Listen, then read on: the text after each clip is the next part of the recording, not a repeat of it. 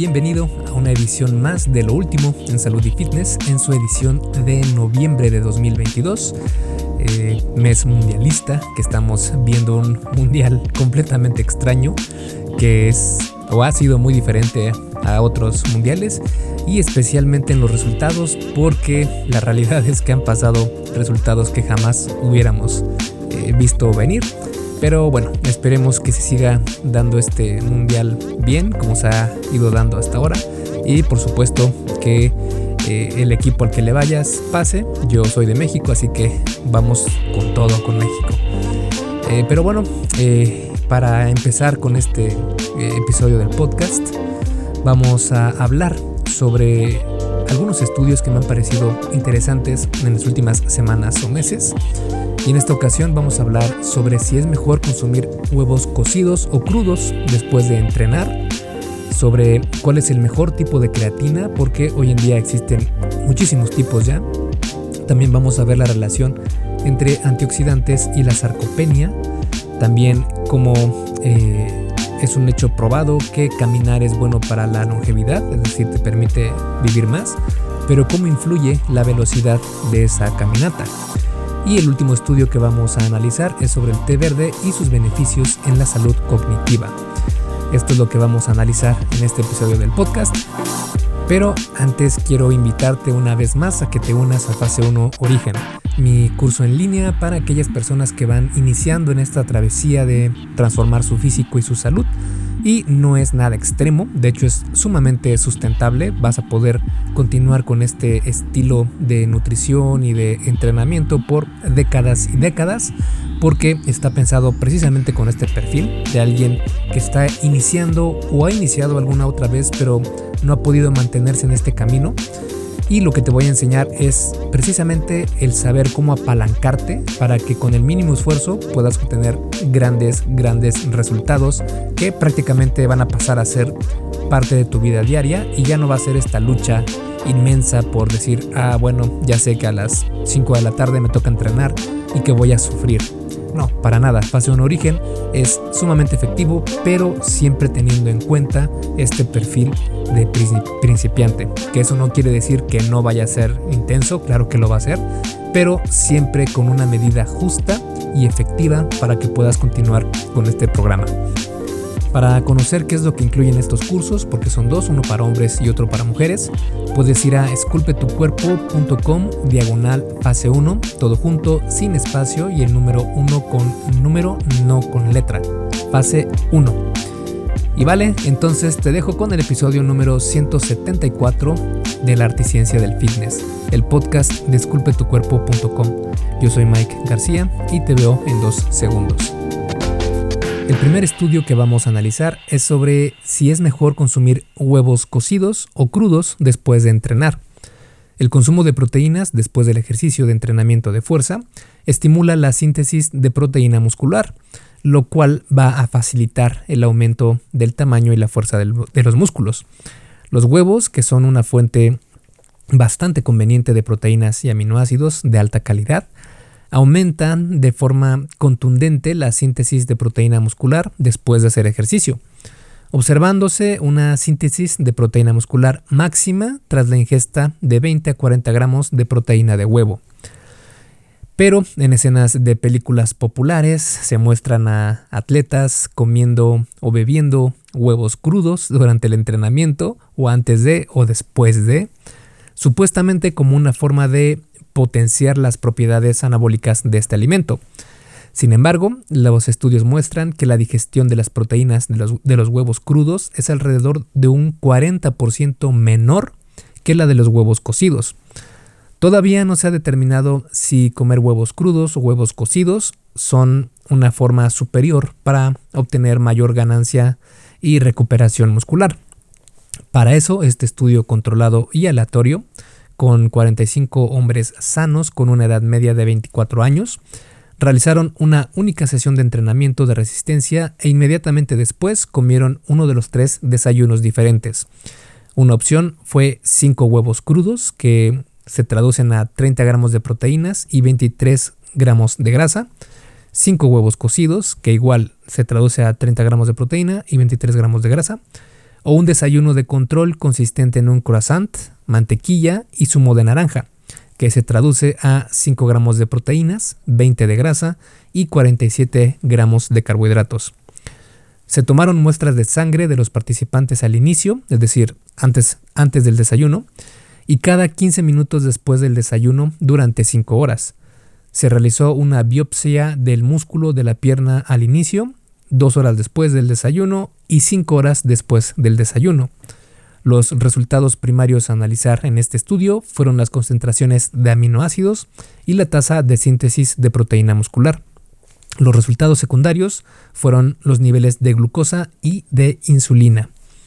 Los resultados mostraron que los aminoácidos totales, los aminoácidos esenciales, la leucina y los aminoácidos de cadena ramificada se elevaron tras el consumo de huevos crudos y cocidos, mientras que los aminoácidos no esenciales se redujeron. El consumo de huevos cocidos condujo a niveles más altos de aminoácidos totales, aminoácidos esenciales, leucina, aminoácidos de cadena ramificada y aminoácidos no esenciales, en comparación con el consumo de huevos crudos. La síntesis de proteína muscular aumentó en todos los grupos, pero fue aproximadamente un 20% mayor después de comer huevos crudos y cocidos que después del desayuno de control, sin que hubieran diferencias significativas en la síntesis de proteína muscular entre los huevos crudos y cocidos. Los niveles de insulina y glucosa aumentaron tras el desayuno de control, pero no después de consumir huevos crudos o cocidos. Este estudio nos muestra fehacientemente que comer huevos crudos, a pesar de que no es tan agradable, no tiene razón de ser, porque como se puede ver, los eh, resultados mostraron que eh, pueden ser una diferencia mínima, pero en cuestión de conveniencia es mucho mejor consumir los huevos cocidos, ya que eh, es una forma más fácil que tiene tu organismo para poder obtener nutrientes de este alimento tan completo. El siguiente estudio es sobre cuál es el mejor tipo de creatina. En los últimos años han aparecido en el mercado nuevas formas de creatina, cada una de las cuales afirma ser superior al estándar de oro, que es el monohidrato de creatina.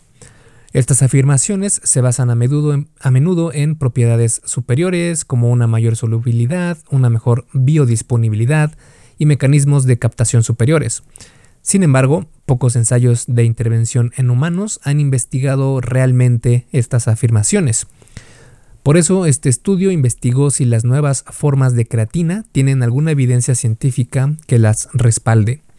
Esta revisión sistemática de 17 ensayos controlados aleatorios en un total de 548 participantes adultos sanos de entre 20 a 75 años de edad examinó la seguridad y la eficacia de diferentes formulaciones de creatina en comparación con el monohidrato de creatina, sobre el rendimiento del ejercicio y la composición corporal. Las poblaciones de estudio incluyeron hombres, que fueron nueve estudios, hombres y mujeres, que fueron cinco estudios, y solo mujeres, que fueron dos estudios. Las formulaciones de creatina, de creatina incluían citrato, que fueron nueve estudios, el malato, que fueron dos estudios, el ester etílico, que fue un estudio, el nitrato, un estudio, el piruvato, dos estudios, y la creatina quelada con magnesio, dos estudios. Las dosis diarias oscilaron entre 1.5 y 20 gramos y algunos estudios dieron cantidades iguales a todos los participantes, mientras que otros recibieron cantidades en función del peso corporal de cada participante. Para la composición corporal, los investigadores evaluaron el índice de masa corporal, el peso corporal, la masa corporal magra y el porcentaje de grasa corporal. Para evaluar el rendimiento del ejercicio, observaron los parámetros del rendimiento de fuerza, el rendimiento aeróbico y anaeróbico. Además, los investigadores compararon los costes monetarios de los productos certificados por terceros para las diferentes formulaciones de creatina.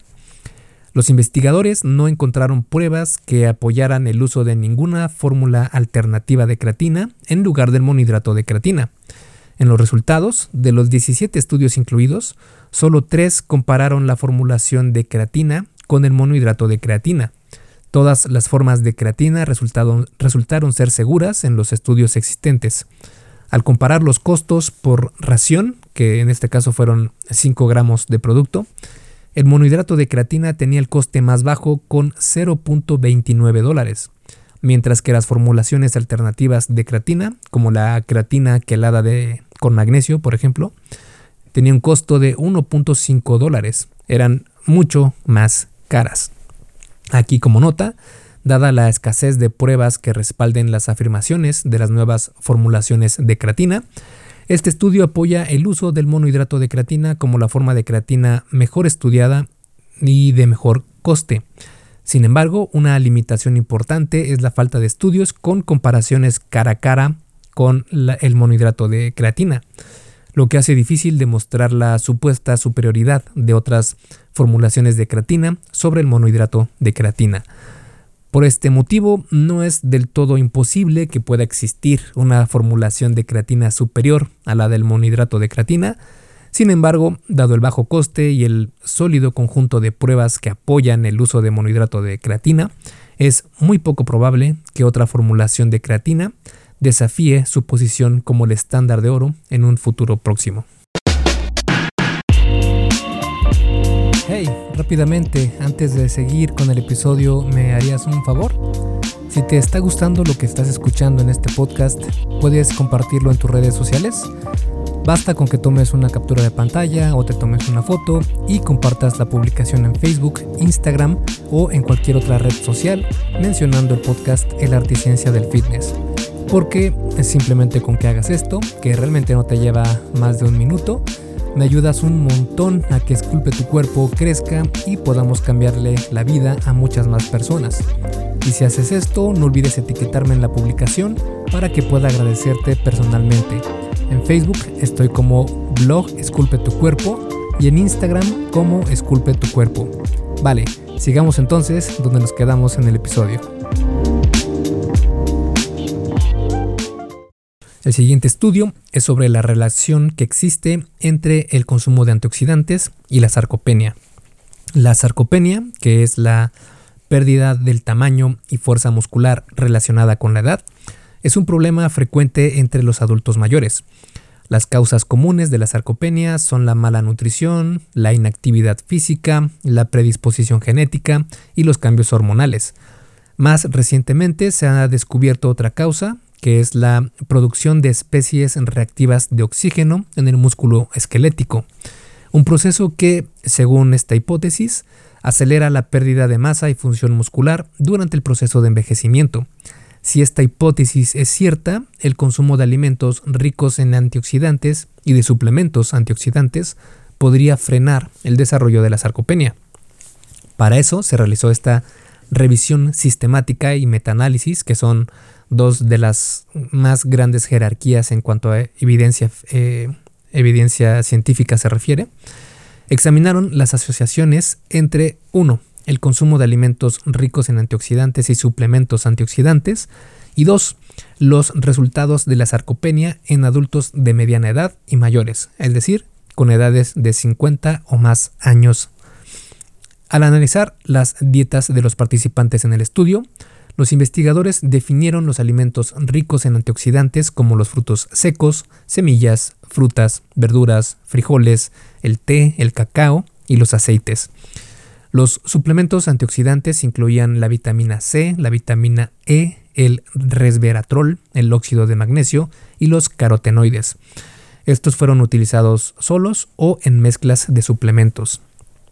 Para la revisión sistemática, los investigadores incluyeron 28 estudios y midieron la fuerza y función muscular, así como la función física como resultado de la sarcopenia. Para el metaanálisis, los investigadores incluyeron cuatro estudios y evaluaron la fuerza de agarre de la mano y el tiempo para completar cinco levantamientos desde la silla, que es un test donde la persona está sentada en una silla, obviamente, con las manos cruzadas, tocando ambos hombros. La duración de la intervención osciló entre 3 y 6 meses. Los investigadores también determinaron la calidad y el riesgo de sesgo de todos los estudios incluidos. Los resultados mostraron que en la revisión sistemática el consumo de alimentos ricos en antioxidantes se asoció con mejores resultados de la sarcopenia. Por ejemplo, los investigadores descubrieron que una mayor ingesta de antioxidantes se asociaba a una mayor masa muscular y fuerza. Por el contrario, la mayoría de los ensayos aleatorios descubrieron que una mayor ingesta de antioxidantes no aumentaba casualmente la masa y la fuerza muscular. Sin embargo, en el metaanálisis de cuatro ensayos aleatorios, se, observó que la suplementación con antioxidantes aumentaba la fuerza de agarre de las manos en 1.02 kilogramos y mejoraba el tiempo para completar cinco posturas en silla en 1.1 segundos. La calidad general de los estudios observacionales fue media a alta. Sin embargo, los investigadores encontraron un riesgo de sesgo alto o medio en 7 de los 9 ensayos controlados aleatorios. Solo dos ensayos controlados aleatorios tenían un riesgo de sesgo bajo. Basándose en los resultados de este metaanálisis, los investigadores dieron las siguientes recomendaciones dietéticas para mejorar la fuerza muscular y la función física. Suplementación combinada con vitamina E, D y proteínas. En cuanto a la vitamina E, mencionan una dosis de 218 miligramos al día. De la vitamina D, 1404 unidades internacionales al día. Y de proteínas de 44 gramos al día. También la suplementación con óxido de magnesio, 900 miligramos al día. El consumo de catequinas del té, 540 miligramos al día. Y el consumo de frutas y verduras, 5 porciones al día. El siguiente estudio es sobre cómo influye la velocidad de la caminata con los resultados de la longevidad. El cáncer y las enfermedades cardiovasculares representan la mayor parte de las muertes relacionadas con enfermedades en todo el mundo. Aunque las intervenciones en el estilo de vida como la actividad física pueden reducir el riesgo de mortalidad por cáncer y enfermedad cardiovascular, la mayoría de las personas no cumplen con las directrices recomendadas del ejercicio diario. Otra forma de aumentar la actividad física es simplemente caminar que ha demostrado reducir el riesgo de mortalidad por todas las causas. Sin embargo, no se ha investigado cómo afecta el recuento de pasos diarios a la mortalidad por cáncer y enfermedad cardiovascular, cuántos pasos diarios son óptimos y si la velocidad de la marcha influye. Para eso, este estudio de 7 años de duración en 78.500 participantes adultos con una edad de entre 40 a 79 años examinó si el recuento de pasos diarios y la intensidad de la marcha se asociaban a los riesgos de incidencia y mortalidad por todas las causas, el cáncer y la enfermedad cardiovascular. Para evaluar la intensidad, los investigadores utilizaron la cadencia de la marcha, que midieron en pasos por minuto, para distinguir los pasos incidentales, los cuales catalogaron como aquellos de menores de 40 pasos por minuto, de los pasos intencionados, que fueron igual o mayores a 40 pasos por minuto, y para determinar la cadencia máxima de 30 minutos, que se midió mediante la, el promedio de pasos por minuto durante los 30 minutos más activos del día. Los investigadores también examinaron la relación dosis-respuesta para todas las asociaciones. Todos los resultados se ajustaron en función de los posibles factores de confusión, incluidas las características básicas, por ejemplo, la edad, sexo, educación, etc. También eh, tomaron en cuenta los factores del estilo de vida, como el índice de masa corporal, el hábito de fumar, consumo de alcohol, y también los antecedentes de enfermedades, como el uso de medicamentos, antecedentes familiares de cáncer y de enfermedad cardiovascular. Los resultados mostraron que un mayor número de pasos diarios se asoció por separado con un menor riesgo de mortalidad por todas las causas, por cáncer y por enfermedad cardiovascular. Estas asociaciones fueron sólidas hasta los 10.000 pasos diarios, pero a partir de ahí no se observaron más reducciones del riesgo. Del mismo modo, la acumulación de más pasos diarios se asoció con menores tasas de incidencia de cáncer y enfermedad cardiovascular. La intensidad de los pasos también se asoció con menores riesgos de mortalidad y tasas de incidencia en todos los resultados. En particular, el riesgo de mortalidad disminuyó hasta 6.500 pasos al día para todas las causas y la enfermedad cardiovascular, y hasta 3.500 pasos al día para el riesgo de cáncer. Para todos los resultados, la cadencia máxima óptima fue de aproximadamente 80 pasos por minuto. Sin embargo, más allá de eso, los riesgos de mortalidad comenzaron a aumentar de nuevo. En general, los resultados de este estudio coinciden con los de investigaciones anteriores en cuanto al número de pasos diarios, pero no en cuanto a la intensidad de la marcha. Para el recuento de pasos diarios, un metaanálisis de, de 2022 examinó 15 estudios, donde se incluyeron a 47.471 participantes y encontró un umbral similar de 10.000 pasos al día. Sin embargo, el metaanálisis encontró diferentes resultados dependiendo de la edad, con los adultos mayores con umbrales más bajos y los adultos más jóvenes con umbrales más altos para los beneficios óptimos. Por esto, los investigadores sostienen que los beneficios de acumular más pasos diarios podrían variar en función de la edad. En cuanto a la intensidad de la caminata, este estudio no coincide con investigaciones anteriores, ya que la mayoría de los estudios no encontraron ninguna relación entre la intensidad de la caminata y el riesgo de mortalidad. Dado que muchas directrices hacen hincapié en la importancia de la actividad física de moderada a vigorosa, este estudio confirma dichas recomendaciones, pero también plantea algunas otras preguntas.